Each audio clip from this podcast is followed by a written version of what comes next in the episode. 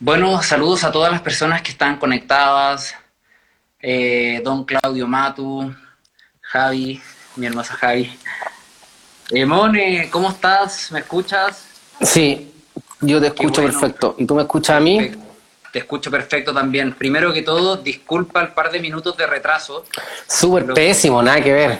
Nada que ver, ¿no es cierto? La peor manera empezar. No, iba a transmitir desde el iPad y no sé qué sucedió, problemas técnicos y eh, bueno, estoy transmitiendo desde el celular, no pasa nada. La cosa es la Finalmente, finalmente uno siempre termina en el celular, ¿ah? como que uno siempre trata de inventar cosas, pero... Exactamente, exactamente. Los envíos de Instagram son un poco limitados, yo por eso no hago tantos envíos, porque me gusta más hacerlo en YouTube, a pesar de que en Instagram siempre como que la audiencia es más como...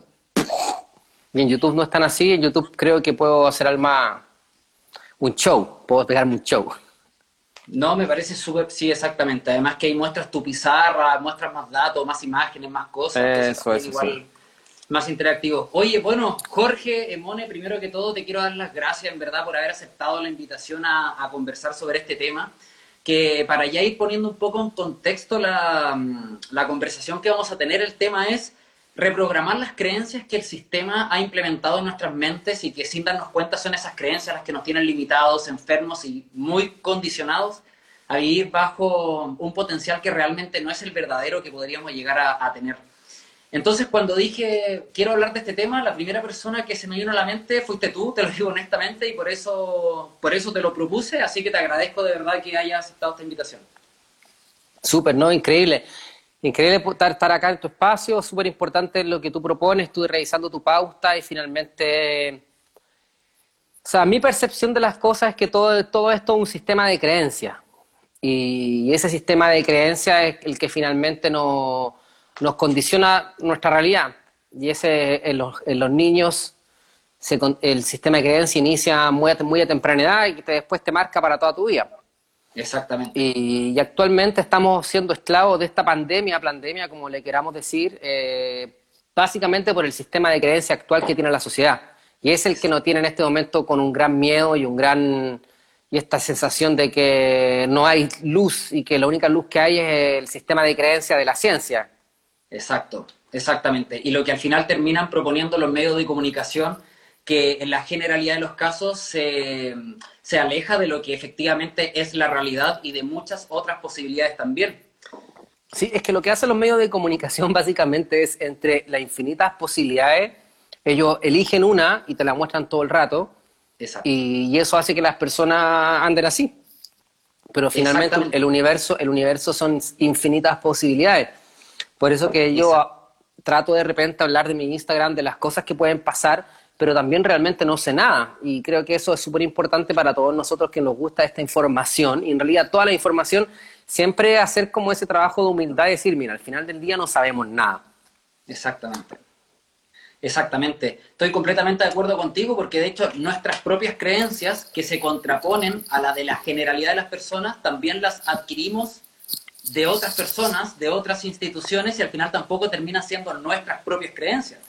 Sí, o sea, todos somos hijos de, nuestra época. Eh, y, eso, y eso finalmente es algo que, tampoco la idea es luchar con eso, porque finalmente también nos convertimos en desadaptados. Creo que, eh, que hay que buscar el yin y el yang, cada, y cada persona tendrá su equilibrio, porque uno siempre dice, bueno, tenéis que ser una persona equilibrada, pero todo el mundo siempre siente que está en su propio equilibrio y finalmente eso es infinito. Pero al menos yo trato de entender que soy parte soy hijo de esta época y como tal tengo condiciones específicas de esta época, comodidades de esta época. O sea, soy, para mí más fácil ir a un supermercado que ir a matar un animal y yo comérmelo. Ahora, quizás en un análisis global, quizás lo más coherente sería que yo produjera mi propio, mi propio alimento y quizás para allá va, va, la sociedad, pero la actual tampoco me genera problema ir a un supermercado porque entiendo que es la época en la que nací y así es también. Exactamente, exactamente. Y mira, de hecho ya fuiste apuntando hacia varias, varias cosas de las cuales sé que vamos a profundizar y, y, al final, eh, antes, digamos, de, de, ya empezar derechamente con, con el tema propiamente tal, eh, me gustaría simplemente, bueno, dos cosas. Primero, ya son 80 personas que están viendo esto, así que me parece pertinente que los que se han unido desde mi perfil me gustaría presentarte de acuerdo a mi, mi percepción de quién, eh, a mi juicio, Jorge Peña, y creo que lo primero que diría es que, bueno, eres un gran comunicador, eso es lo primero que diría. O sea, yo de hecho te empecé a seguir eh, por mi Instagram privado hace más o menos tres años atrás, y fue justamente por tu capacidad comunicativa, eh, de que sentía que lograbas explicar cosas muy complejas en términos extraordinariamente sencillos. Entonces, lo primero que diría es que eres un gran comunicador. Segundo, bueno, profesionalmente sé que te dedicas también al mundo de la consultoría a nivel de marketing digital. Sé que has llevado algunas campañas de algunas empresas bien importantes de este país. Y en, y en resumen, diría que eh, eres un agitador de conciencias. Así te presentaría yo. Que una persona que escucha tu contenido, que te escucha hablar, te diría que la generalidad de los casos es como el caso de que pongo el pie en un río y ya no soy la misma persona. O sea, te escucho y muy probablemente eso me ha generado algún clic. Entonces, no sé si coincides con la presentación sí, súper. Ese, ese término está ideal, no lo, no lo he entendido. Eh, me gusta eso de agitador. Tengo un lado mío que es un poco conflictivo, pero bueno, yo siempre lo he dicho que todas las personas, todos los dones nuestros al mismo tiempo, eh, toda nuestra espada tienen un filo que si nosotros no sabemos entrenarla nos termina cortando a nosotros mismos. Entonces, yo ese, ese, ese concepto de ser desubicado y medio agitador también me ha traído problemas cuando no he sido capaz de canalizar bien el mensaje y ese es constantemente mi, mi, propio trabajo interno que estoy haciendo yo personal en mi Instagram, cómo yo poder transmitir mi mensaje tratando de ser empático, tratando de ser menos agresivo, tratando de ser más holístico, más completo, porque finalmente, claro, yo tiendo a ser muy impulsivo, entonces apenas siento alguna reflexión, la escupo. Y a veces no estoy 100% en mi centro, entonces eso genera caos y genera personas que les complique y por eso me, he ganado tanta funa por el tema de la, de la pandemia. Pero bueno, eh, la disfruto también porque siempre un, es, un, es un placer ser uno y es un honor ser uno mismo. Exactamente. Qué bueno que coincidas con la, con la descripción, digamos, de tu presentación y, y bueno, yo creo que ya presentado, insisto, para las personas que se están uniendo a este live desde mí, ya somos casi 100 personas que se han unido desde mi perfil, ya saben quién es Emon Skills, ya saben quién es Jorge Peña. Y mira, lo primero quiero sentar la base de todo lo que vamos a hablar. Es decir, todo es, toda esta conversación no podría existir sin este primer punto que vamos a hablar y que me gustaría conocer tu opinión y qué me puedes decir al respecto, y sé que tienes una grandísima opinión al respecto también, es que, y esto te lo digo, lo que voy a decir lo digo con plena responsabilidad, eh, muchos saben que mi primera profesión es la abogacía, soy abogado, sé perfectamente respecto a lo que voy a hablar, y mm, lo primero que hay que tener claro es que el, hay que partir de que el poder del Estado, de que se supone que ese poder que está dividido en un poder ejecutivo, en un poder legislativo y en un poder judicial, y que se supone que ese poder se manifiesta y se ejerce por las autoridades democráticas y constitucionalmente establecidas, en realidad ese poder no lo ejercen esas personas. Aunque lo diga una constitución, aunque lo diga una constitución.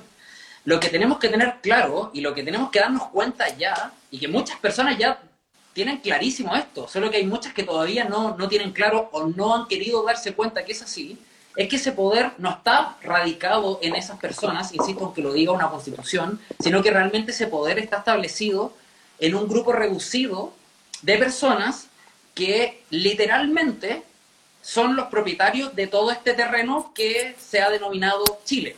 Entonces, para finalizar esta idea, los que ponen las reglas del juego no son las autoridades democráticas y constitucionalmente establecidas, son este poder que está detrás, y esto no es que lo diga yo, que sea una idea mía, estos grandes politólogos a nivel internacional afirman exactamente esto mismo.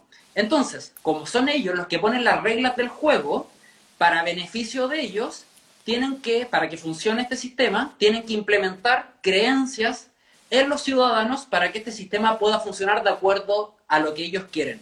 ¿Qué piensas al respecto de este punto? Mira, para resumir un poco tu, tu punto, yo lo vengo hablando hace mucho tiempo atrás en mis redes sociales, que realmente los que manejan el mundo son los medios de comunicación. Y los medios de comunicación son los que manejan el mundo, porque ellos si quieren te pueden votar un presidente, te lo pueden enaltecer, te pueden votar a cualquier figura pública y te pueden enaltecer a cualquier figura pública, a cualquier marca, a cualquier empresa. Ellos hacen lo que quieren con las personas. Entonces, finalmente, ¿quiénes son los que manejan el mundo? Son las personas que manejan los sistemas de creencia. Y volvemos a, ahondar en el primer tema de este concepto de la programación mental, lingüística. ¿Cómo nosotros forjamos nuestra realidad a base de nuestro sistema de creencia? Entonces, ahora en Chile, eh, el tema actual es que hay un trabajo de programación de sistema de creencias que tiene una finalidad muy, muy específica, que es promover una agenda de pensamiento, una agenda cultural, una agenda económica, etcétera. Entonces, realmente, ¿quiénes manejan en Chile? Yo siento que son los medios de comunicación. Y ahora, ¿quiénes son las personas que están detrás del medio de comunicación? Es la gran pregunta que uno tiene que hacerse. ¿Quiénes son las personas que están detrás de CNN? ¿Quiénes son las personas que están de Chilevisión? Y ahí empiezas a hacer la búsqueda y te dice, y ahí empiezas a hacer, bueno, ¿y esta persona con quién más hace negocio? Ah, esa persona hace negocios con esto. Ay, mira, y también con esta empresa. Ah, con esta minera. Y te das cuenta finalmente que son unas personas muy específicas que mantienen una narrativa y un mensaje eh, para promover un, un, sistema de vida de acuerdo a sus propios intereses personales. Y es súper simple y es muy lógico también. No es algo, una gran conspiración, básicamente que tú, tú apuestas por tu juego, por tu carta, tú eres una persona que maneja muchas lucas, tiene mucha influencia, va a tratar que tu negocio le vaya bien y listo, simple. No es como, no es, las conspiraciones realmente están, están a la vista de todos, lo que pasa es que no las vemos. Yo siempre me río de este tema, por ejemplo, eh, Piñera más de alguna vez ha estado hablando de las tecnologías 5G y él dice, no, con esta tecnología incluso vamos a meternos a tu cerebro, porque el 5G, y lo dice él textualmente en un video, dice, no sé, vamos a manejar tus pensamientos. Y claro, y te lo dice, po. Y, y, y por otro lado, sale el ministro Mañalich diciéndote que tuvieron que hacer un negocio para una experimentación y te lo dice. Entonces, finalmente, las conspiraciones están ahí disponibles. No sé por qué te las van contando. Y lo que pasa es que nosotros no sé si tenemos mala compresión lectora, pero no, no, no, no, no lo vemos nomás. Es muy loco eso. Y que muchas veces yo creo que también no queremos verlo porque al final nos, nos sentimos cómodos dentro de la incomodidad, al final. Siento que también responde un poco a, a la naturaleza del ser humano que, tiende a, mantenerse en su zona de confort y que si empieza a cuestionar todo eso, probablemente no se va a sentir tan cómodo, se siente más cómodo no cuestionando nada, en muchos a casos. a mí, a mí siempre, ¿eh? siempre digo, qué ganas ser un, haberme creído todo, para poder no sentirme en esta como, en esta separación, en esta, en esta sensación de que no calzo, porque finalmente lo que, lo que termina pasando es que yo no calzo en esta realidad. Y, y, eso genera sufrimiento y genera dolor, sentir que no calzamos, que sentir que lo que está sucediendo afuera no es como nosotros lo vemos, y, muchas veces eh, preferimos diluirnos entre la masa para no sentir ese dolor. Pero, pero llega un punto, al menos personalmente, que yo, bueno, trato de buscar a las personas como yo y trato de ser fuerte y trato de ser empático, pero sobre todo hago, el trabajo interno, porque finalmente a pesar de todo lo que esté pasando en este momento fuera de nosotros, finalmente siempre tenemos que hacer el trabajo interno. ¿Qué es internamente lo que está sucediendo para mí? Y yo, por ejemplo, ahora tomé una terapia con una persona, con un psicólogo, que es terapeuta floral, también flores de baja, etcétera, donde yo me estoy sanando de mis propias cosas. ¿Por qué? Esta figura paterna que, es representada por el Estado me genera tanto estrés. Entonces mm. yo mismo empiezo a analizar mis propias traumas de infancia. ¿Cachai? Entonces, mi relación con el Estado o con, este, con esta dictadura se va transformando a medida que yo mismo me voy sanando y voy sanando mis propias relaciones con este ente paternal. Exactamente. Claro, porque en este momento yo veo a gente que admiro mucho, por ejemplo, Luisito Comunica, no sé si lo conocen, la mucha gente conoce a Luisito. Yo me encanta, me encanta. Y lo que más me gusta a él, de que él vive bajo este concepto de donde vayas, haz lo que veas, donde fueses, haz lo que vieses, parece que es la expresión. Y Luisito Comunica va a Egipto y como allá no existe la pandemia, anda, anda sin nada, ¿cachai? Va a Pakistán y como no existe, anda sin nada, va y va a un lugar que es muy pandémico y el nuevo no tiene problema y empieza a hablar de la mascarilla que le gusta. O sea, tiene esa posibilidad de adaptarse y ser completamente circular y moldeable y flexible para no tener atado y solamente confiar que la vida está bien.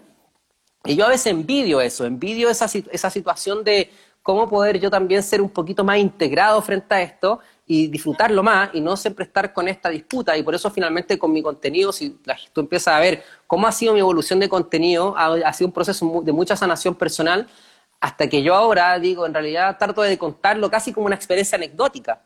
Trato de, trato de, darle un poco más como el oye, qué curioso lo que está pasando en el mundo, y tratar de analizarlo, ya no que no hay malo y bueno, sino mira, estamos viviendo un proceso, mm. porque claro, pero ha sido un proceso de sanación donde yo mismo he tenido que decir, ¿por qué me genera tanta molestia este control? Y claro, porque obviamente la verdad es mentira, etcétera.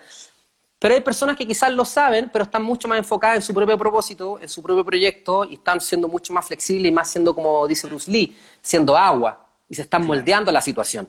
Entonces creo que ahí es importante uno como persona autoobservarse y sacar ese análisis de entender que también es un, es un, proceso, es un regalo para que nosotros mismos nos sanemos. Y eso ya mirándolo aún más de arriba de esta polaridad pandemia-pandemia. Sí, me parece súper interesante lo que planteas porque al final eh, abre la pregunta a por qué pienso lo que pienso y por qué siento lo que siento respecto a, determinadas cosas. Pues en este caso, en tu relación con el Estado, ¿por qué sientes como esa especie como de rechazo? Entonces al final abre la pregunta a que todos nos preguntemos, insisto, ¿por qué pensamos lo que pensamos? Y me parece que ese es el ejercicio más saludable que una persona puede hacer, sobre todo cuando no lo está pasando bien en su vida, porque al final, y esto que lo veo mucho en, en sesiones de coaching o de programación neurolingüística, una persona cuando realmente cambia, cambia su vida, cambia sus resultados y cambia su desempeño en cualquier área, es porque justamente se ha preguntado antes por qué ha creído siempre lo que ha creído y en definitiva eso que cree lo ha llevado a tener los resultados que tiene. Entonces me parece que, que, está muy, muy bien lo que me has planteado. Sí, es perfecto. Es que finalmente hay un tipo que yo sigo mucho que lo pueden seguir ustedes, un señor ya un colombiano que se llama Fernando Malcún. Fernando Malcún es un director de cine crack, ha hecho muchos documentales respecto a la conciencia y uno de los documentales más importantes que tiene se llama El Ojo de Horus, donde son varios episodios que él analiza como la historia de Egipto, pero desde un punto de vista muy elevado. Habla de cómo estas pirámides eran máquinas para generar energía y bla, bla, bla. Y él siempre dice una frase que a mí me marca mucho, que dice, cuando hay sufrimiento hay mentira. Si tú sufres es porque tú tienes una programación de mentira. Y, el sufrimiento es darte cuenta que es una mentira. Y cuando te, pegas con esta pared, como el Truman Show, que llega al final y se encuentra con esta pared, dice, chuta, es mentira. Entonces, cuando nosotros sufrimos, cuando nosotros nos enfermamos, si tú te estás dando rabia a la pandemia, y por ejemplo, a mí me pasó que ya a veces la rabia y andaba más, más tenso y me dolía la guata, pues. entonces, porque claro, la emoción, esa frustración se me va al estómago, entonces las emociones están conectadas con el cuerpo. Entonces yo me observo y digo, ¿por qué me genera sufrimiento? Está bien que sea una mentira, está bien que sea, eh, que sea mula, que la ciencia sea mafiosa, está bien que haya un plan económico, pero ¿por qué me genera sufrimiento? ¿Por qué me genera dolor? Entonces yo ahí hago el trabajo y digo, no, pues esto yo lo tengo que solucionar. ¿Cuál es la programación que tengo yo que no me permite fluir y no me permite adaptarme y no, no me permite tener esa, esa, esa juventud que transmite el Luisito Comunica? Exactamente. Ahora, Yo, no lo, yo no lo conozco a él, ¿cachai? Pero lo veo como una persona que se flexibiliza. Exacto, claro, eso es lo que transmite. Quizás quién sabe cómo es la vida privada, pero lo que él comunica y la esencia que él transmite es exactamente como tú dices, que al final él logra disfrutar eh, en cualquier contexto, bajo cualquier situación y se adapta y lo disfruta y lo pasa bien dentro de todo, aunque sea totalmente distinto a como él está acostumbrado a, a vivir. Bueno, mira, de hecho, eh, de todo lo que hemos ido conversando, yo creo que algo que me parece súper, súper interesante, que me gustaría poder contarle a las personas y, quizás también sobre todo a, los seguidores, a tus seguidores que se, han unido a este, a este live, sobre un poco técnicamente cómo eh, realmente el hecho de que instalen determinadas creencias nos mantiene eh, realmente condicionados, primero, y condicionados a vivir muy por debajo de nuestro potencial. Y ahora, espérate, dime. Que te, interrumpo. Es súper importante eso que dice, pero, y es un trabajo también que trato de hacer yo, cuando dice, nos mantienen. Sí. Y es como, finalmente nosotros mismos somos los que somos los creadores de esa situación. Y es porque, y, porque, y lo pongo en un ejemplo que conocen, los, que conozcan a Matías de Estefano, él lo dice y ahí me genera mucha resonancia, mucha verdad porque es muy lógico nomás. Dice, nosotros somos arañas que hemos tejido una telaraña y, hacemos, y nos creemos, pero se nos olvida que somos arañas tejedoras y nos creemos que somos las moscas que están atrapadas en la telaraña. Y decimos, maldita araña, que nos tejiste una telaraña y me atrapé. Y tú dices, no, pero si es tu telaraña también. Entonces hay que hacerse responsable porque finalmente decís, bueno, no, no, nos han programado, sí, pero nosotros mismos somos los creadores de esta programación. Y eso, es y eso es lo más, lo más emocionante de esto finalmente. ¿Por qué, hemos, ¿Por qué estamos creando esta realidad? Exacto. Y además que cuando tú eres consciente de que tú fuiste el que creó esa realidad, eh, tienes el timón y puedes cambiarlo. Porque al final tú fuiste el mismo que lo creó, por tanto puedes crear algo distinto. Aunque en realidad, mira, entiendo el punto, aunque en realidad, digamos, lo dirijo desde la perspectiva que, por ejemplo, como hablamos al inicio, eh, desde los 0 a los 7 años es el primer, digamos, como... Septenio. El, claro, el primer septenio en el cual eh, nosotros nacemos principalmente como una hoja en blanco y vamos adquiriendo estas creencias a partir de lo que nos van transmitiendo nuestros padres, lo que vamos escuchando en los dibujos animados, en la televisión, etcétera, etcétera. Entonces llega un punto donde, no sé si alguna vez tú has escuchado sobre eh, un planteamiento que habla sobre los cuatro niveles de conciencia, en donde el cuarto nivel de conciencia prácticamente responde a lo que sería eh, estar 100% condicionado a las reglas que se han impuesto. Es decir, no cuestiono lo que está pasando porque en realidad no tengo el nivel de conciencia, porque no tengo la capacidad de cuestionarlo.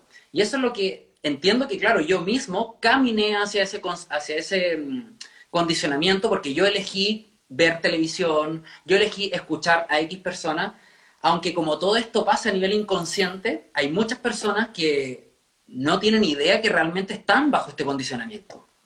Pero yo sé que para ti es demasiado evidente esto, porque tú ya despertaste respecto a esta situación. Es que, todo lo que, Es, que, es que todo lo que existe es un condicionamiento, porque el universo es infinito.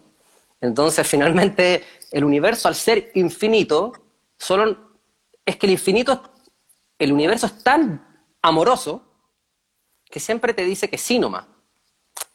Entonces, por eso, por eso siempre te refleja tu propio condicionamiento, siempre te refleja a ti. Entonces, todo lo que pasa afuera es lo nuestro. Totalmente. Y por eso que finalmente el, análisis original, ¿por qué me enojo con la pandemia? Por ejemplo, aquí está mi amigo Daniel 1111, que también es un crack, era el creador del portal 1111, y él está avanzando full con su proyecto, no, no ha parado, y él está súper conectado con, con hacer nomás y crear espiritualidad, espiritualidad, y, fluye, y avanza. Ahora, está bien, cada uno tiene su rol. Yo también, finalmente, yo no, a mí no me molesta hablar de lo que hablo, tampoco me siento mal por las cosas que hablo, por estar un poco siendo como estar al lado de la disidencia y un poco ser el agitador. También lo disfruto porque también me acepto a mí, entonces eso también es importante, o sea, me acepto como soy, pero soy consciente de cómo soy. Exacto. ¿Cachai? Yo no te voy a decir, oye, es que no, porque yo creo que hay que pelear. No, yo esto es lo que hago yo porque es lo que me nace. Claro que podría hacer otras cosas y cada uno está haciendo lo suyo. Lo importante es disfrutar, ser tú. Exacto. 100%. Mira, eh, creo que estamos profundizando sobre el tema, digamos, del condicionamiento. Yo creo que está muy bien porque podemos llevar, de hecho, esta conversación a un nivel muchísimo, muchísimo más profundo.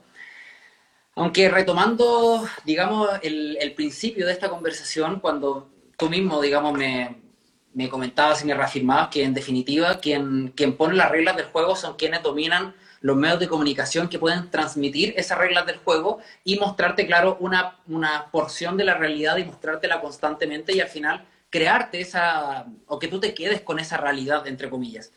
Y a lo que apunto es que estas creencias que buscan imponer, eh, principalmente eh, son creencias que dicen relación, a mi juicio, sobre cuatro puntos principales no sé qué, digamos, me gustaría compartirlos contigo para que me digas qué es lo que piensas.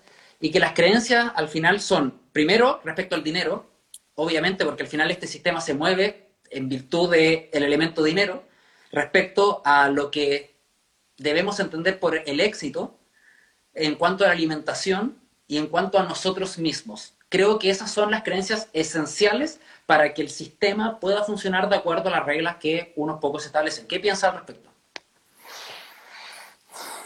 O sea, eh, hablemos por parte, por la primera. Vamos por parte. ¿Cuál fue? La del dinero, creencias sobre el dinero.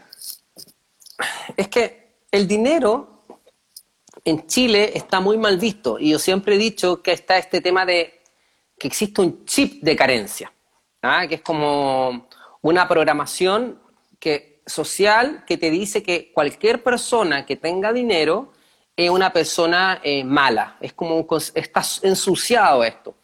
Ahora, el tema es que el dinero igual de todas maneras es turbio porque eh, realmente sí es medio turbio y sí es medio sucio, porque realmente el dinero en sí está controlado porque está centralizado.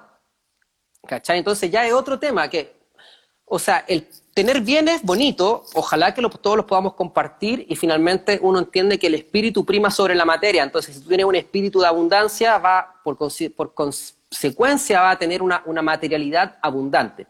Pero el tema del dinero tampoco es llegar y decir, ah, es que hay que tener plata y no hay que tener plata. También hay que ser súper realista de entender que el sistema financiero, el sistema eh, de, lucas del mundo está corrupto. Está corrupto porque eh, no, se imprime, se imprime, se imprime dinero que realmente no existe.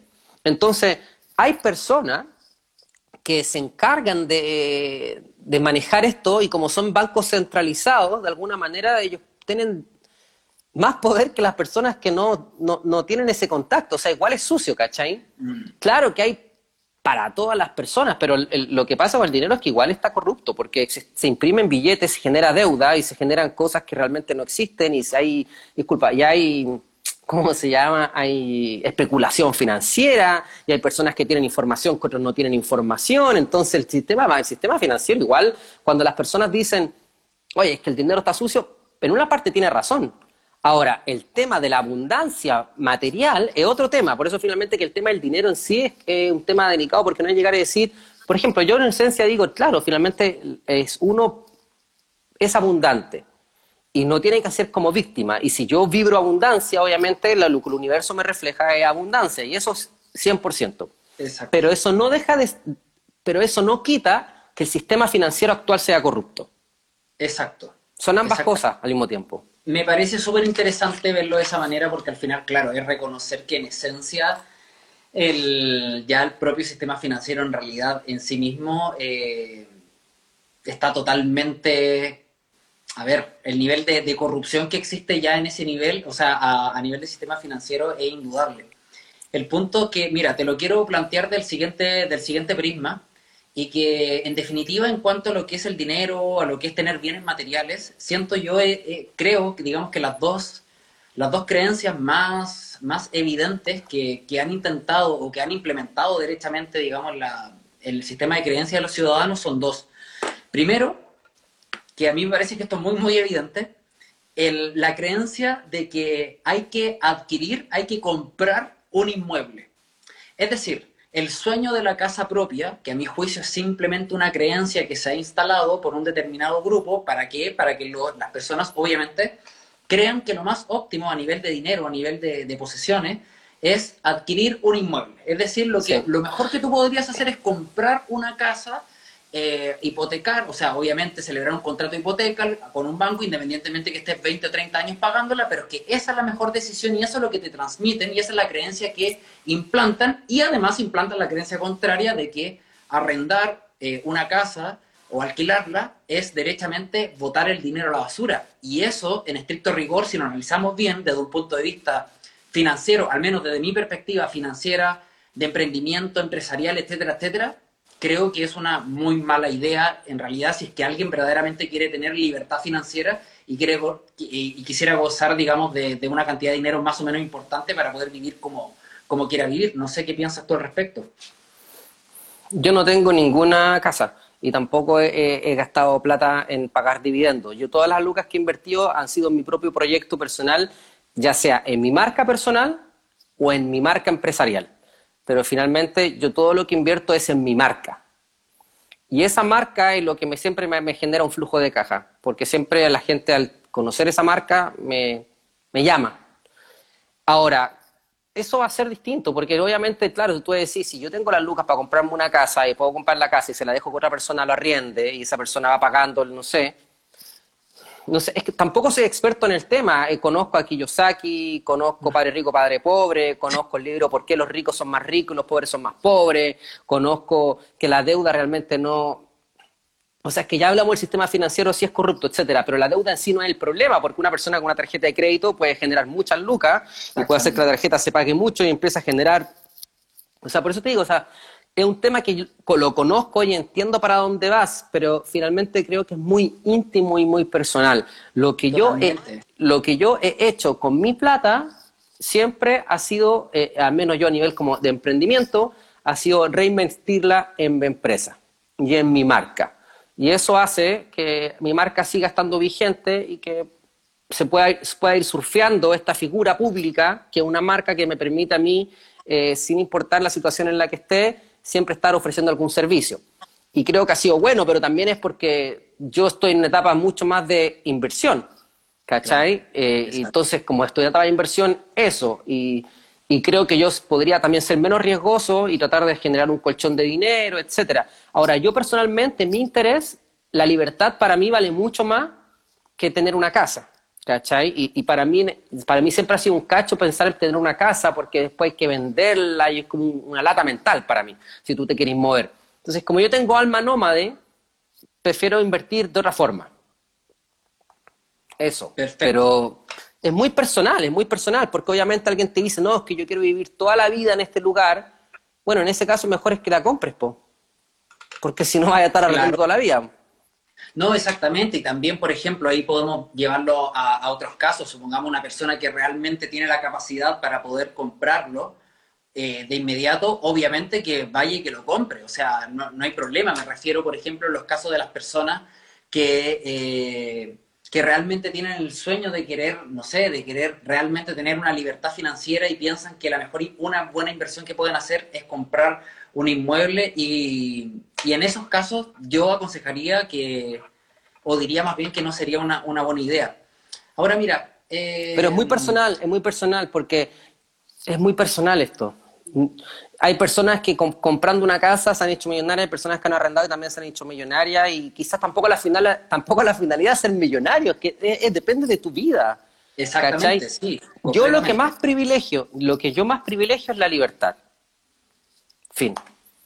Entonces, yo siempre voy a apuntar hacia la libertad. Exactamente.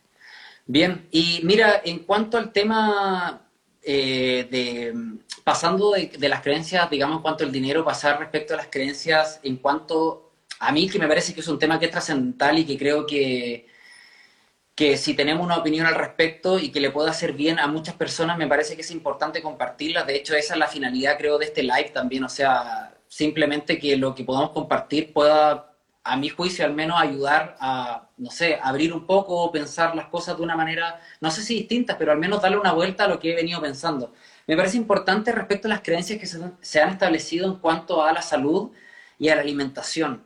¿En qué sentido? De que, por ejemplo, porque una persona, sé que también esto puede ser muy personal obviamente, pero creo que hay bastante evidencia científica para discutirlo, porque una persona podría llegar a creer que tomar un vaso de leche, de leche de vaca me refiero, podría ser saludable o le podría hacer bien eh, a su hijo o a, o, él mismo. Entonces, siento que uno de los elementos importantes respecto al, condicionamiento o al control que se ejerce va por las creencias respecto a nuestra alimentación. Y como te digo, o sea, y ahí hay algo que me gustaría tocar después de esto. Eh, pero es que eso, eso es infinito. Pero Sí, o sea, nosotros somos hijos de todo, o sea, que, hay, que, que tú al desayunar tengas una caja de cereal, que tomes leche, todo eso es una película, ¿cachai? Todo eso es una película y estamos imitando enseñanzas eh, televisivas, claramente, o sea, y para eso está Hollywood y, todo eso, y es, claro, pero es propio de, de nuestra época también. Así que, así que también si qué entretenido también si lo viste en una película, la pizza, porque por ejemplo cuando yo era chico, puta, crecí con las tortugas ninja y las pizzas. ¿Cachai? Yo cuando era chico. Entonces, y si llegaba a 30 minutos y pedirla, y en ese momento, no sé, los 90, que una época muy bonita, donde el consumismo estaba como floreciendo, en los 90, ¿cachai? El cine en Estados Unidos y Nueva York, era como, wow, todo era consumo, consumo, consumo. Entonces yo como cabro chico decía, ¡ay, qué bacán pedir una pizza! Y aún cuando pido una pizza, lo hago. Y yo sé que estoy viviendo siendo parte de una programación. Por eso te digo que no se trata de no hacerlo o sí hacerlo, se trata de ser consciente nomás. Exactamente. ese es el punto, ese es el punto que al final ahí puedes tomar la verdadera decisión en el sentido de que tú eres plenamente consciente de lo que estás haciendo. Lo que a mí me llama profundamente la atención es, por ejemplo, que, y muy probablemente quizás tú te has, has conocido personas también en una situación similar, que yo me encuentro, por ejemplo, con un cliente en una sesión de coaching, no sé, que está atravesando una serie de problemas y al final un buen coach, y que yo sé que tú también haces consultorías que básicamente, digamos, va por la misma línea, creo que un buen coach eh, genera un cambio en la persona cuando logra mostrarle a la persona que lo que está haciendo es por simplemente por determinadas creencias que lo están llevando a ese resultado. Pero es que todos, incluso el coach está hablando de sus creencias. Totalmente. Es que no existe, nadie escapa de la creencia. No, Entonces finalmente como, como todo es una creencia, finalmente llega un punto que hasta da lo mismo. Si todo eso sí. sí, no, no, sí te entiendo, pero mira, disculpa que te interrumpa. Lo que no, sí, sí, dale, dale. Obviamente, obviamente que al final todos estamos gobernando por, por las creencias. Eso es obvio. El punto es, cuando esas creencias me están haciendo vivir una vida que realmente no me está gustando y lo estoy pasando mal. ¿Me explico? Porque al final, claro, si yo llego donde un coach es porque no lo estoy pasando bien y porque quiero que mi vida mejore. Entonces lo que voy es eso, es que al final, claro, todos estamos gobernando por, por creencias. El punto es, ¿qué creencias estoy creyendo y por qué no me estoy sintiendo bien? ¿Me explico? No sé si logro transmitir el punto. 100%, 100%. Bueno, tú conoces el Hoponopono, ¿no? Sí, lo he escuchado. Bueno, Hoponopono es una técnica hawaiana de sanación donde llega el enfermo donde el doctor y el doctor le dice ya, ándate. Y el doctor dice, ¿por qué estoy creando yo un enfermo que viene hacia mi vida? ¿Qué es lo que tengo yo que sanar que estoy creando este enfermo? Entonces, todo el rato es que viene primero el huevo o la gallina, es muy loco, es como yo voy a donde el coach, pero el coach también está creando una persona porque el coach también necesita aprender algo y es loco, cuando tú eres terapeuta, la AXA es terapeuta, que es mi esposa, y las personas que se le acercan a sus terapias siempre le traen información que es como, qué loco que me traiga esta información, porque es justa la información que yo también estoy vibrando. Entonces, no sé, es pura magia, es, muy mágico esto. De hecho, estoy de acuerdo contigo que eso sucede. Eh, las personas que hacemos, bueno, el coaching en estricto rigor no es terapia, pero va por una línea parecida porque puede tener efectos terapéuticos en la persona. Pero claro, muchas veces cuando la persona hace un clic en su forma de pensar, el coach al mismo tiempo también tiene un clic. Ahora mira, aquí hay un comentario que me parece súper importante que me gustaría, me gustaría mencionar de Marcela Tens o Tens, que dice, el punto, es una pregunta más bien, dice, el punto es sentir si estás Perdón, el punto es sentir si estas creencias te dan paz o no. Estoy completamente de acuerdo con ese punto. A eso es lo que voy. Es y son momentáneas. ¿Cómo? Son momentáneas, porque la creencia que hoy te trae paz va a caducar, porque todo en la realidad caduca. O sea, porque llega un punto que necesita evolucionar. Entonces, las creencias que hoy consideramos como consideras creencias buenas, en cinco meses más ya va a ser otra creencia. Y tampoco podemos quedarnos ahí porque en cinco meses más va a ser otra creencia. Y finalmente lo único que existe es un infinito camino de puras creencias. Sí, mira, aunque siento que igual hay algunos matices porque eh, yo creo que también AXA te puede compartir, digamos, experiencias de personas que sí o sí le han ido con una situación similar, como de las que yo me he encontrado, de que hay personas que lamentablemente cargan con la misma creencia durante toda la vida. ¿Me explico? Entonces, lo mismo, por ejemplo, lo que me decías tú, de una creencia de pequeño, quizás con la figura paterna, entre a los cuatro años, no sé, por inventar algo, no sé, mi padre se fue y yo me acuerdo cuando se fue y eso me hizo sentir que era insuficiente o que no era importante. Hay personas, y te lo digo por experiencia propia, que cargan con esa creencia desde los cuatro años hasta que se mueren, hasta que son viejos, ¿me explico? Entonces, por eso me hace, me hace sentido. Y es rico, que, es rico que exista el terapeuta porque ayuda a esa persona a ver esa creencia. La ayuda. Claro, ese es el punto. es, no sea increíble, ahí eh, está bien y creo que en este momento todos somos coach. es que todos somos aprendices y todos somos maestros. Todo el rato. Y, va, y, va, y va a depender de, o sea, es que un, un, niño es un maestro, una persona que te echa la foca o que te funa en internet, te muestra algo de ti, finalmente estáis perceptivos, estáis disponibles, estáis abiertos a lo que, lo que te da la vida es perfecto. Pero todo... Yo, por ejemplo, creo que podría tomar un rol mucho más como de coach en la vida, así como, no, pero me doy cuenta que finalmente no sé nada también. Y es como Ah, es infinito, de verdad es infinito el tema. Yo considero que la cuestión de los coaches está súper bacán, pero también ahora está muy de moda el tema del coach y todos quieren, y a todos les gusta ser coach, pero finalmente Einstein dice la, mejor forma de enseñar a través del ejemplo. Totalmente. Y por eso en este momento, en este momento mi coach es Luisito Comunica. Sí, mira, de hecho te diría que en realidad la genialidad y lo, la genialidad y los grandes aprendizajes de la vida muchas veces están solamente en los ojos de quien está preparado para verlo en el momento. Entonces, claro, quizás tú, de acuerdo al nivel de conciencia que tienes, puedes ver a Luisito Comunica y ver el gran maestro que puede estar transmitiendo, ¿me explico? Pero alguien que en realidad quizás no está en ese mismo nivel de conciencia ve a Luisito Comunica y ve cualquier otra cosa, ¿me explico? Entonces, mira, un punto que... ¿qué piensas? Que es 100% verdad, pues que finalmente es que es, son puros sistemas de creencias, compañero. ¿Tú, conoces, has escuchado alguna vez de un coach que se llama Diego Dreyfus? Sí. un mexicano. mexicano, exactamente. Lo sigo, sí. oye, ahí me encantan, ojo, ahí me encantan los libros de autoayuda y me encanta escuchar a los coaches. Me encanta, yo consumo mucho, desde Gary Vee, que es como full de marketing, Tony Robbins, Diego Drain, los conozco a todos.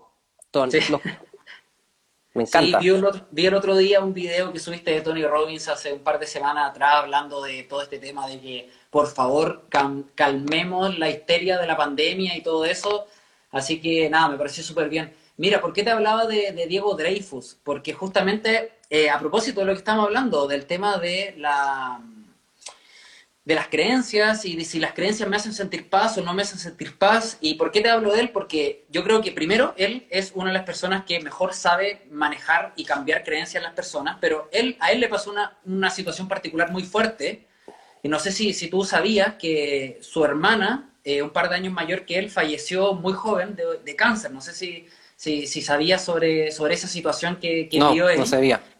¿Y qué es lo que él explica? Dice, oye, ¿por qué yo tengo que, por qué tengo que seguir la creencia de que la muerte es algo totalmente trágico? ¿Por qué tengo que tener la creencia de que realmente no la voy a tener nunca más y tengo que sufrir? Entonces al final todo eso él explica que está por un sistema de creencia y que él ha elegido tener otra creencia y que al final la muerte es simplemente un paso de transición y que se va a encontrar con su hermana y que en ningún momento va a dejar de estar con ella.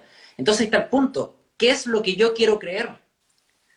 Y ahí está. Lo que yo creo me da paz y a veces no sé que lo creo, ¿me explico? Porque las creencias al final se mueven a nivel inconsciente. La primera barrera que separa el consciente del inconsciente del ser humano son las creencias. Entonces, al final es, insisto, muchas personas no saben que el sufrimiento, lo mal que lo están pasando al día de hoy, es por la creencia que tienen. La habrán elegido, no la habrán elegido conscientemente, pero es la creencia que tienen. Entonces, a eso voy.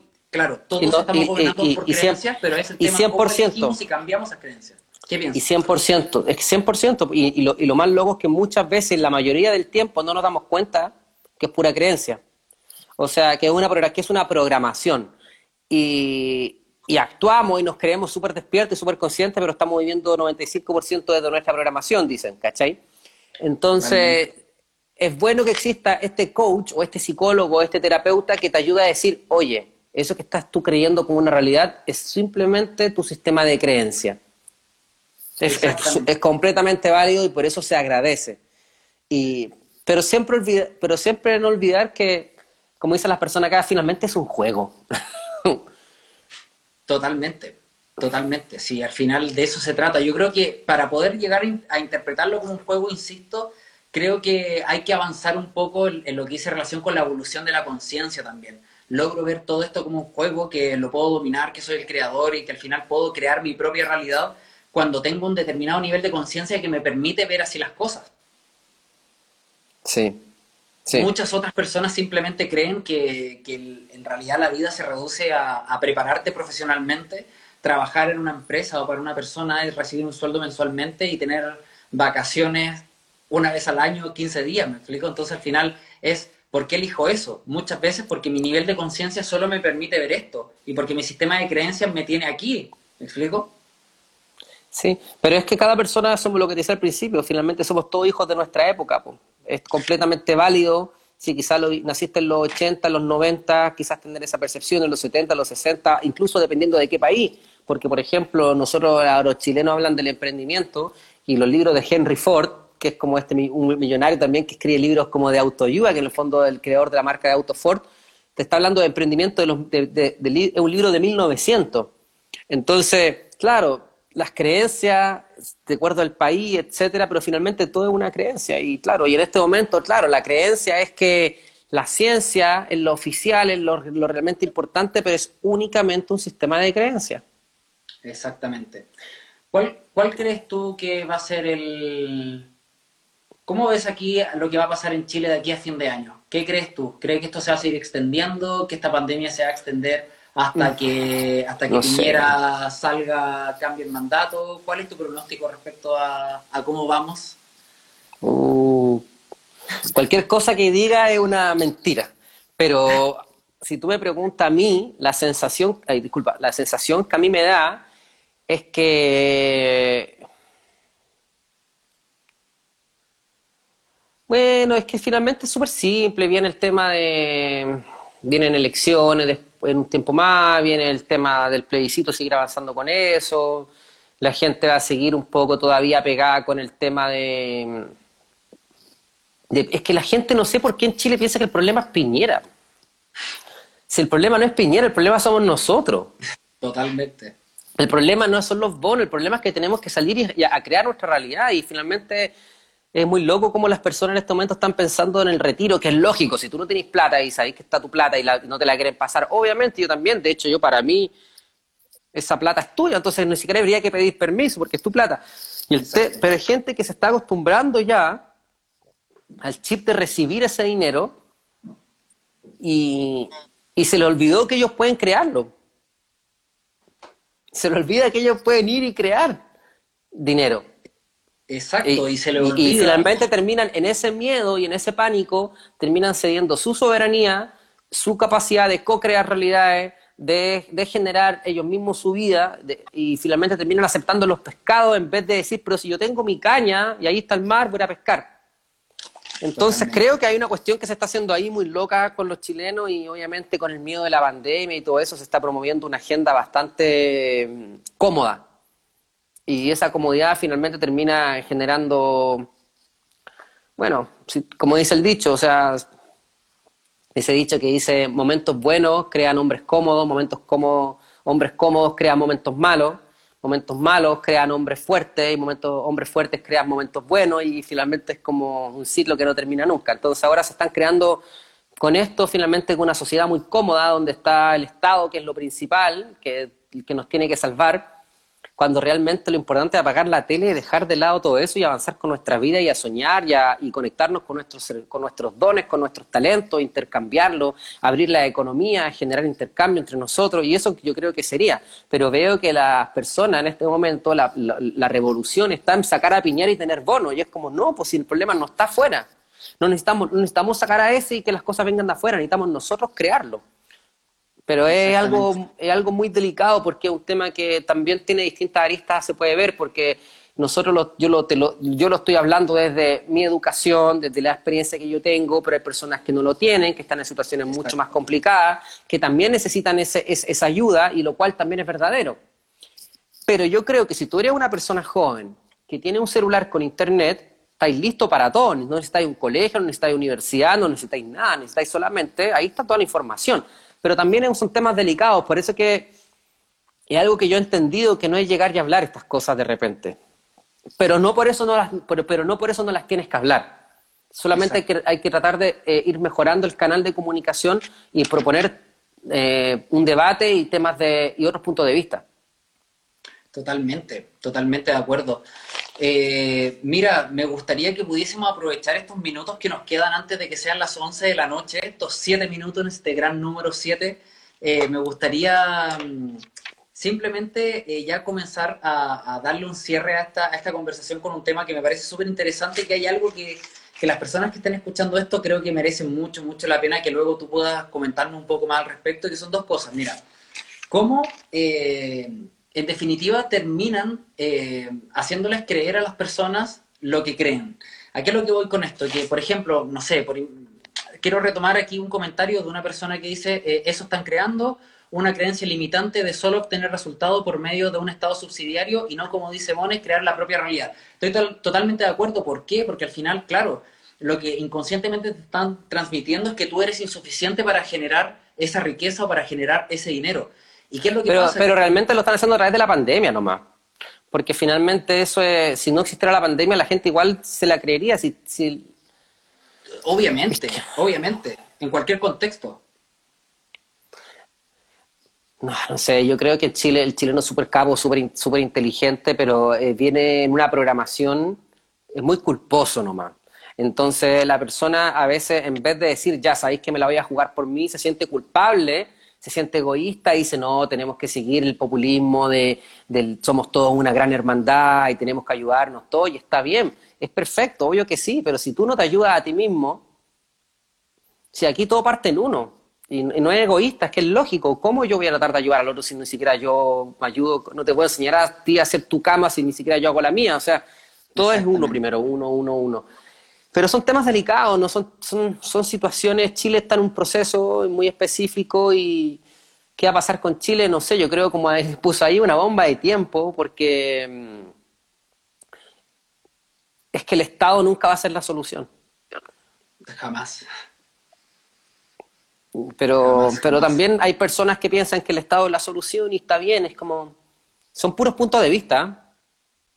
Totalmente, totalmente. Yo creo que de repente lo importante, bueno, que es lo que hemos conversado todo este rato, es que ese punto de vista, eh, primero, si yo me lo formé conscientemente, hice un proceso reflexivo para adquirir ese punto de vista y también lo que comentábamos recién, ese punto de vista me hace sentir tranquilo, me hace sentir tranquilo, digamos, la realidad que me hace proyectar o que me hace entender de cómo yo veo, porque al final, claro, yo percibo la realidad y que sé que esto lo saben muy bien, no como es la realidad, no como es esta materialidad 3D, sino como yo en virtud de mis creencias filtro esta realidad. Entonces ahí está el punto, es este filtro que tengo instalado acá, ¿me está haciendo sentir cómodo de cómo estoy percibiendo esta realidad? O mejor, o podría cambiarlo, podría pensarlo de una manera distinta. Creo que al final por ahí va un poco, pienso, eh, la relevancia de, digamos, como de, una, una de las relevancias de, comenzar este, de conversar este tema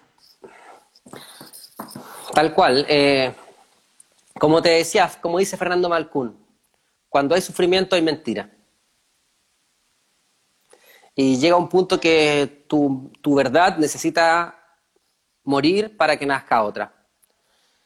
¿Y qué va a pasar con Chile? Volviendo al tema, quizás lo que va, que no sé, no, yo no tengo idea, quizás va a ser bueno. De hecho, cuando yo hablo de este tema de la Agenda 2030, mi historia, yo trato de siempre decirlo, yo no sé si esto va a ser mejor, quizás va a ser mejor quizá el futuro de verdad va a ser mejor, porque yo creo que el futuro va a ser mejor. Por eso que también digo, o sea, tampoco puede venir algo tan malo, porque yo creo que el futuro va a ser mejor. Pero lo que sí es que obviamente la dictadura que no te dejen salir y que no te dejen crear tu propia realidad es una locura y creo que eso va a caer. Y quizás aún falta que caiga aún más. Y quizás eso es lo que le va a pasar a Chile, que siga cayendo más nomás. Pero eventualmente en el momento va a despertar, yo creo, todo. Jorge, ¿tú estás en Viña, en Viña del Mar en este momento? ¿O dónde, en qué parte del país te encuentras? La quinta región se llama Curauma, Placilla de Peñuelas, Curauma. ¿Y están en. Eso por Valparaíso. Puta, sí, yo llevo, yo llevo más cuarentenado cualquier tiempo. Tengo antes cuarentena, después fase 2. Nunca he tenido fase 3. Oye, nunca, ¿qué sientes cuando, los... ¿Mm? ¿Qué sientes cuando pide el permiso para salir al supermercado? Puta rabia al principio.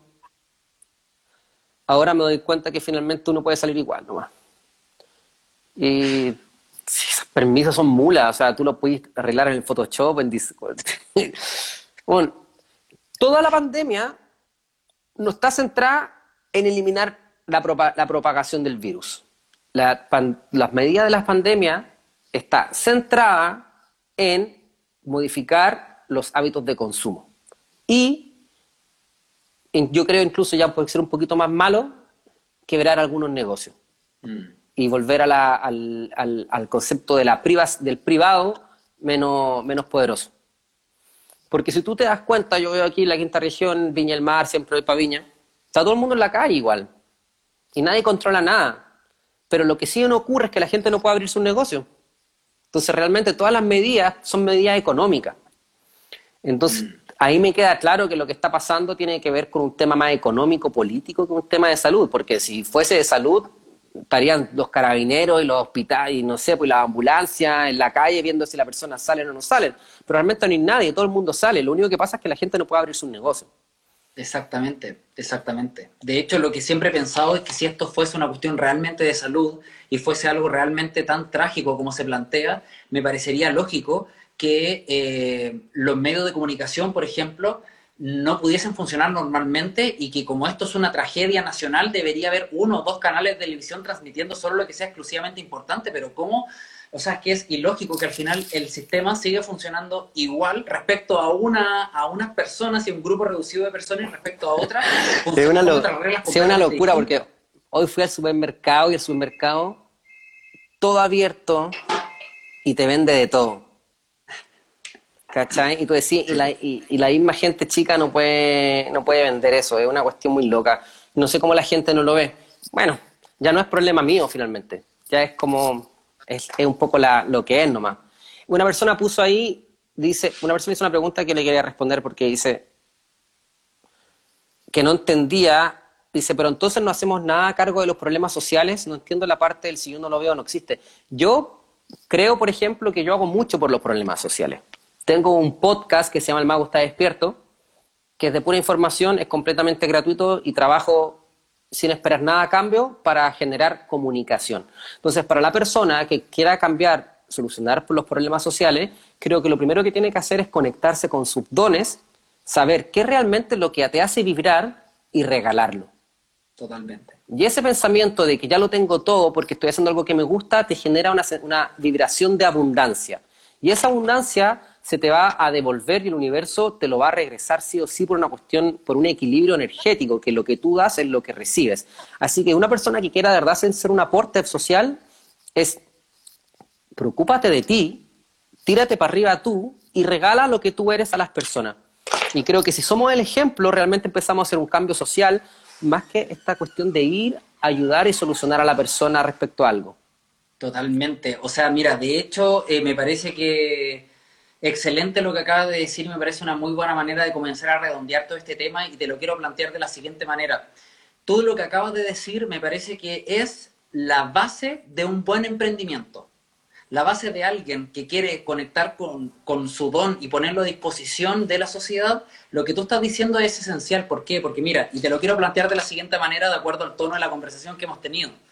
La creencia que está instalada, digamos, como en la generalidad de las personas, es que para tú poder triunfar a nivel de emprendimiento en cualquier cosa tienes que buscar afuera. Tienes que buscar, no sé, en los títulos, tienes que buscar en, en el mundo exterior.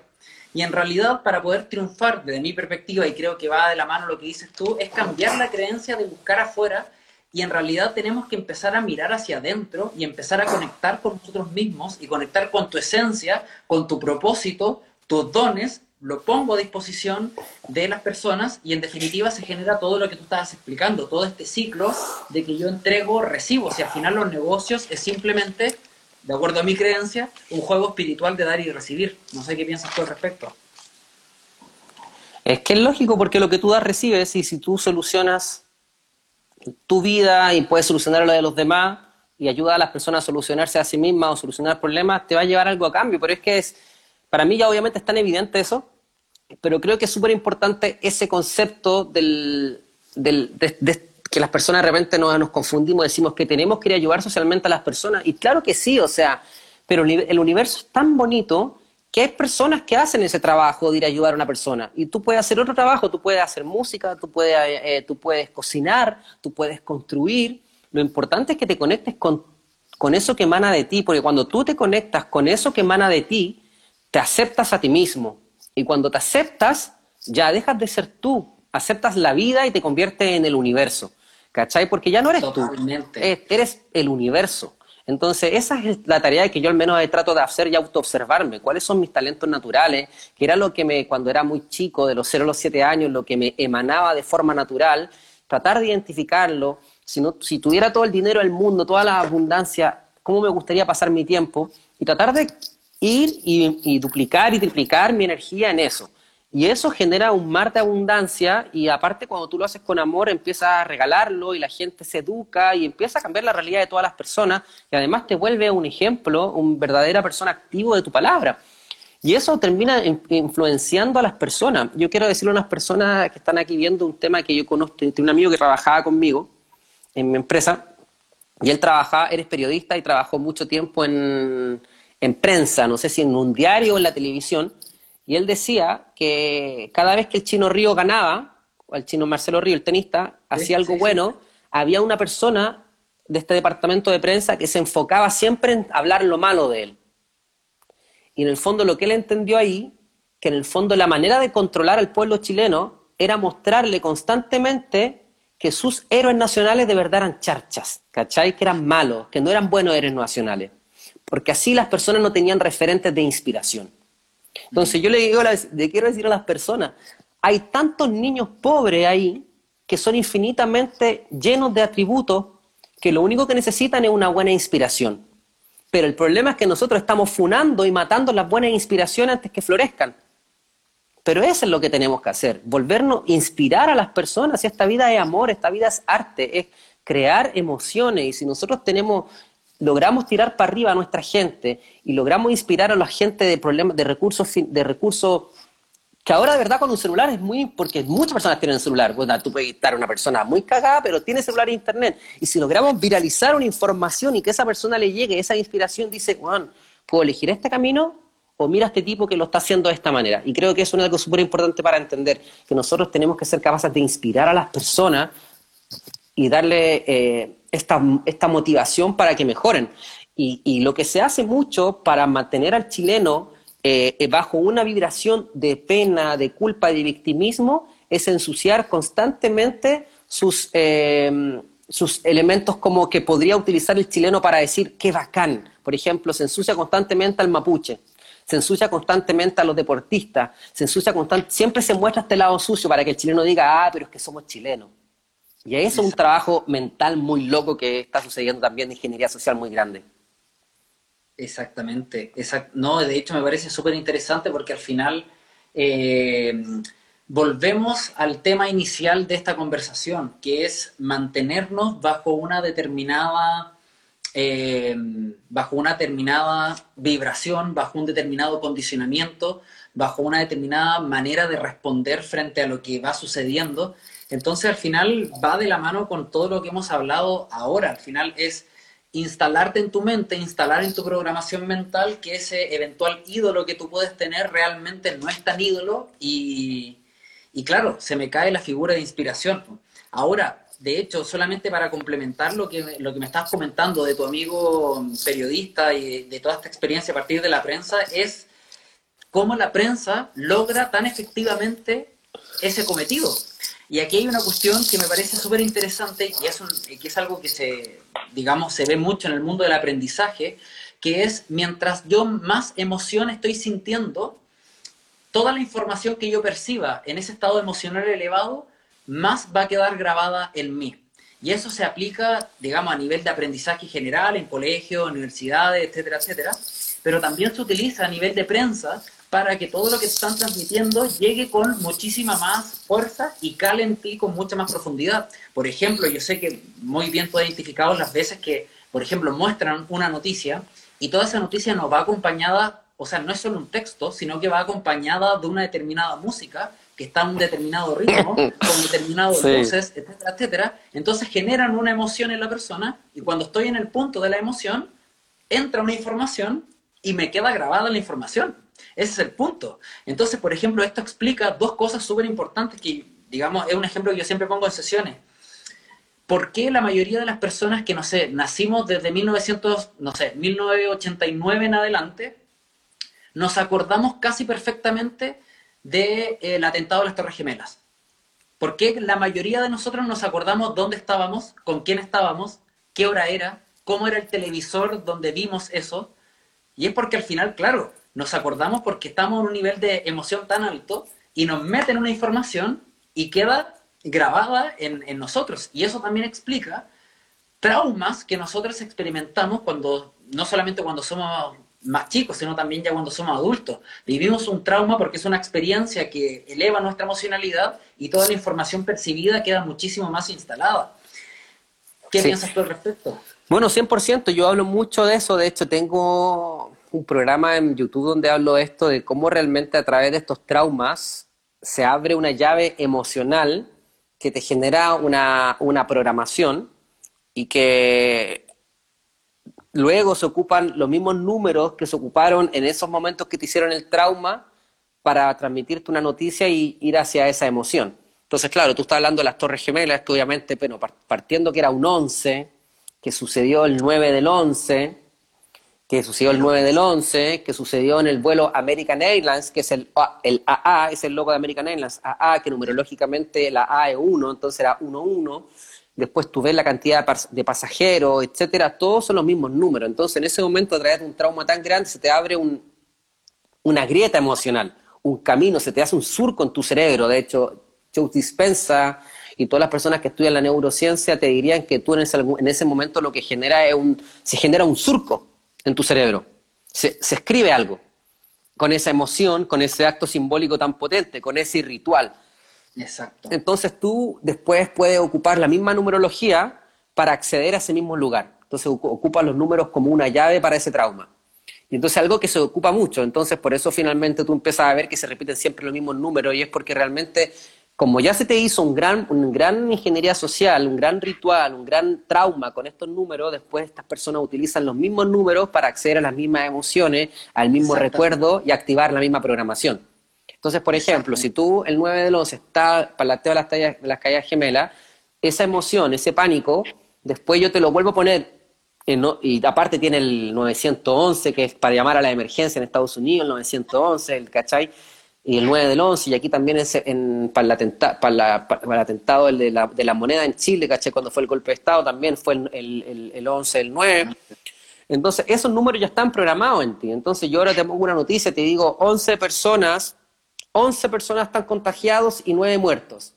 Entonces, tú decís, chuta, 11, 9 muertos. Tú decís, ah, tu inconsciente que ya tiene esa programación dice, agarras el número, llega a tu cerebro y te activa el pánico, te activa el miedo, te activa la respuesta de no sé qué hacer, necesito que me ayuden.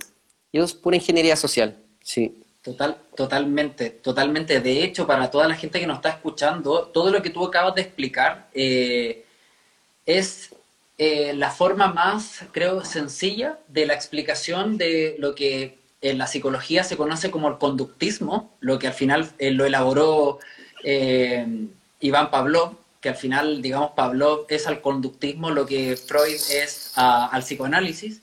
Y desde el punto de vista de la programación neurolingüística, eh, hay una herramienta, hay una técnica que se llama el anclaje. Y justamente eso es lo que hacen es anclar en ti una determinada emoción. Y justo son las 11.11. Y son las 11.11, vamos encima.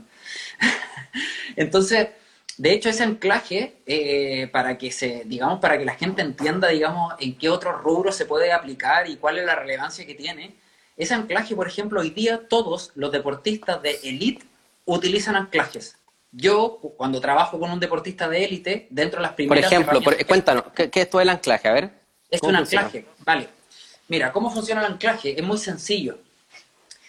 Eh, la idea, todo esto se recoge, como, como te comentaba recién, a partir del, condicionamiento establecido por, por Pavlov, este aporte que hizo la psicología que hasta el día de hoy se, estudia, que básicamente lo que dice es, o, se plantea a partir del experimento que él hizo con los perros, que entendiendo el ejemplo los perros se entiende muy muy bien cómo funciona.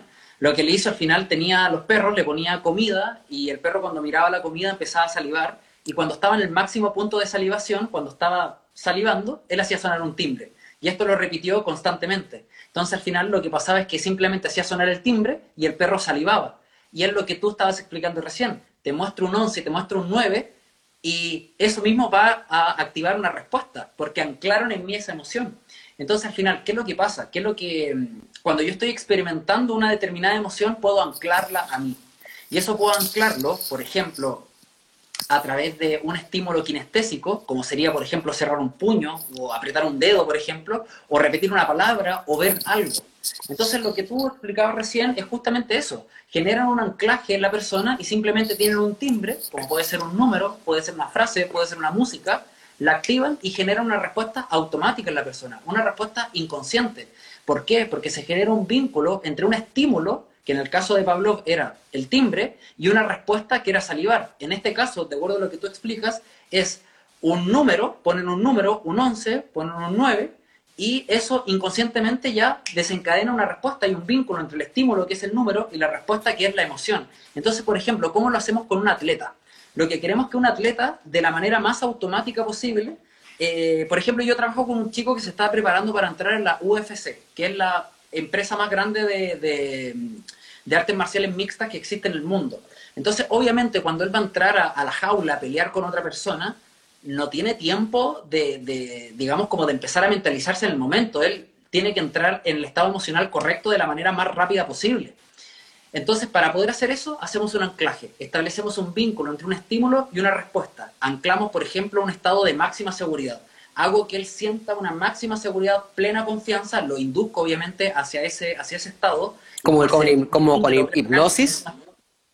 Se puede utilizar hipnosis, se puede utilizar hipnosis, principalmente como yo vengo del mundo de la PNL, eh, nos vamos por el mundo de la hipnosis ericksoniana, aunque eh, lo podemos hacer de una manera más sencilla, siguiendo el principio de que el cerebro no distingue lo que es real y de lo que es imaginario, en el sentido de que si yo imagino en primera persona que estoy viviendo una experiencia, se activan exactamente las mismas conexiones neuronales como si yo estuviese viviendo la experiencia en el plano real.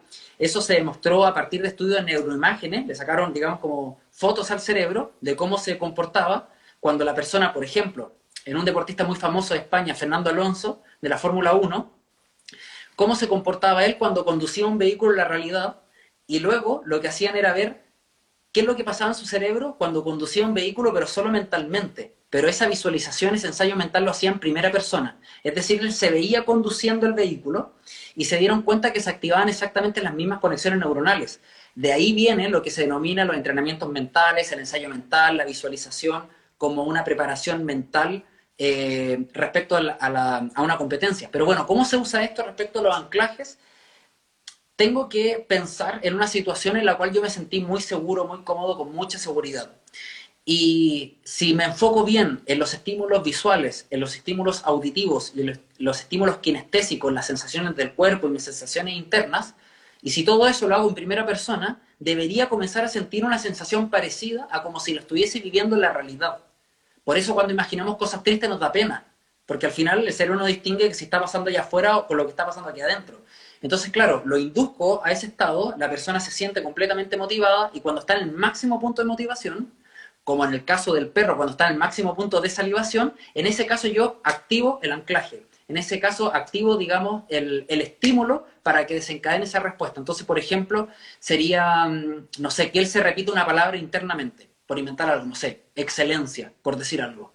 Entonces él siente la máxima eh, emoción o la máxima seguridad y él se repite a sí mismo excelencia. ¿Para qué? Para generar el vínculo entre la palabra y la sensación.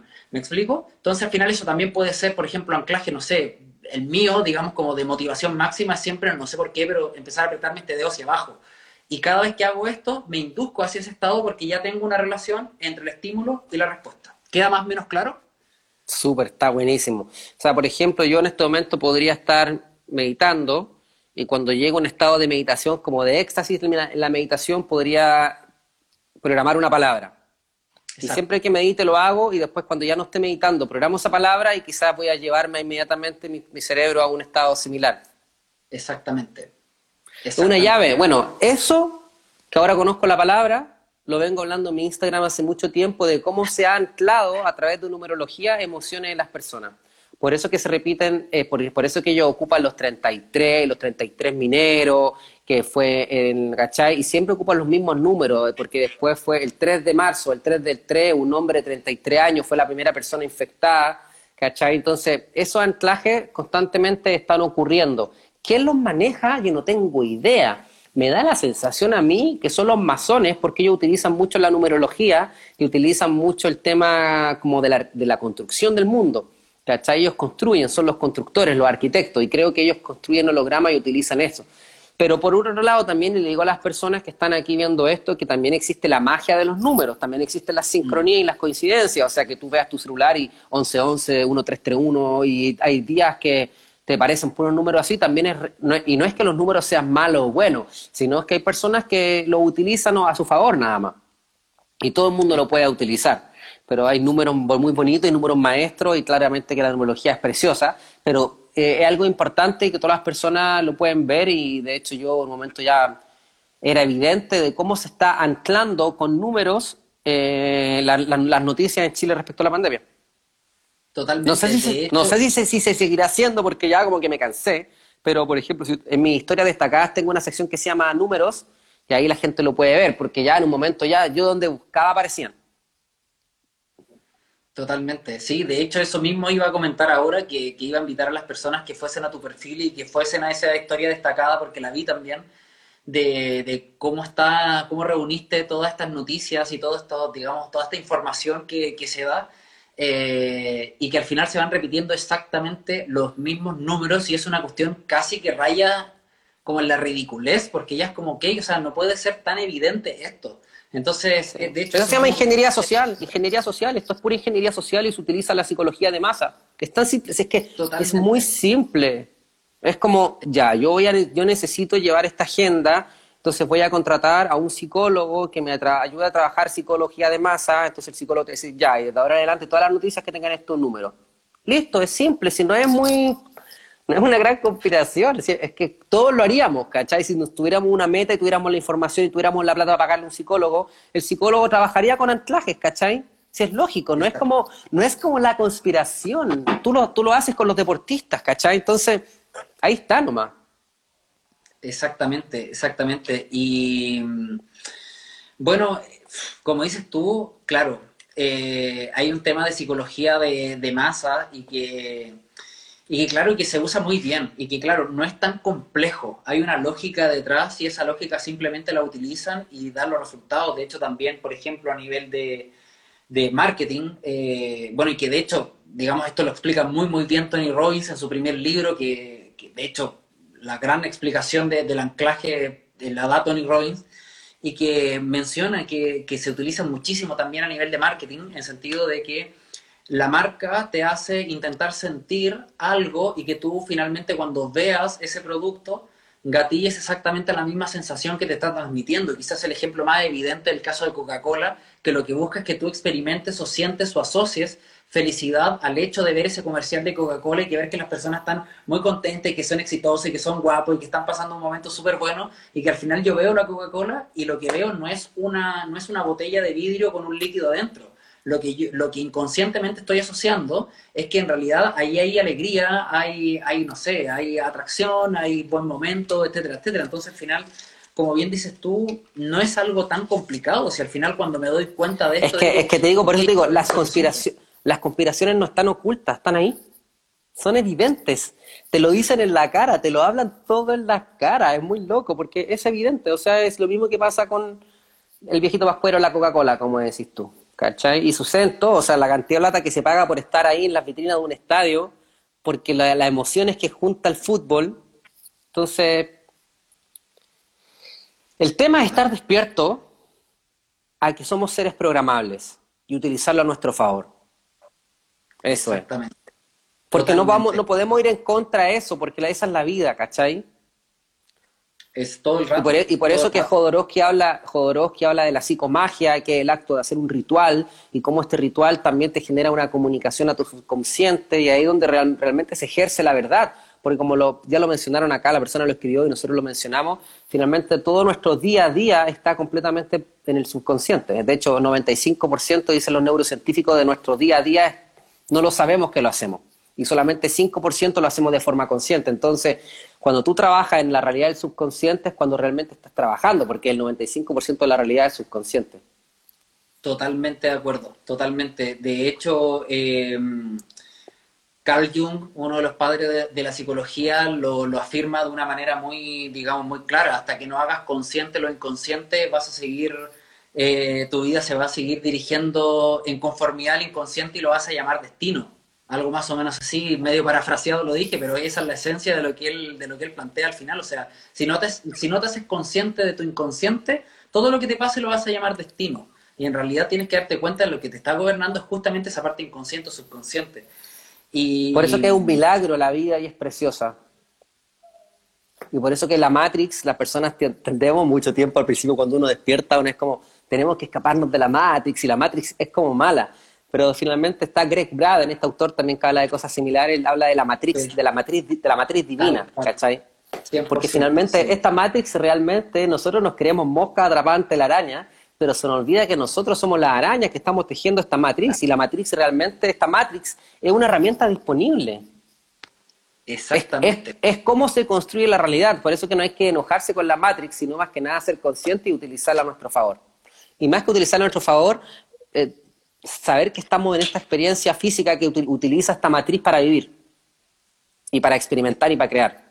Totalmente, totalmente de acuerdo. De hecho, justamente eh, esa, esa, es la idea, que no, no, es que se trata de que, claro, dicen despertamos de la Matrix, y como si la Matrix fuese algo negativo, pero al final lo negativo, de acuerdo a mi perspectiva, es lo que está construido sobre la Matrix, que al final la Matrix, como dices tú, es la matriz, la matriz divina, y como, como explica Baden, eh, finalmente, de acuerdo, digamos, como a, a las explicaciones principalmente de Max Planck, que, digamos, una figura científica autorizada de la física cuántica plantea de que en definitiva todo está completamente conectado y que al final yo no soy esa araña en medio de la telaraña, sino que al final yo soy la telaraña.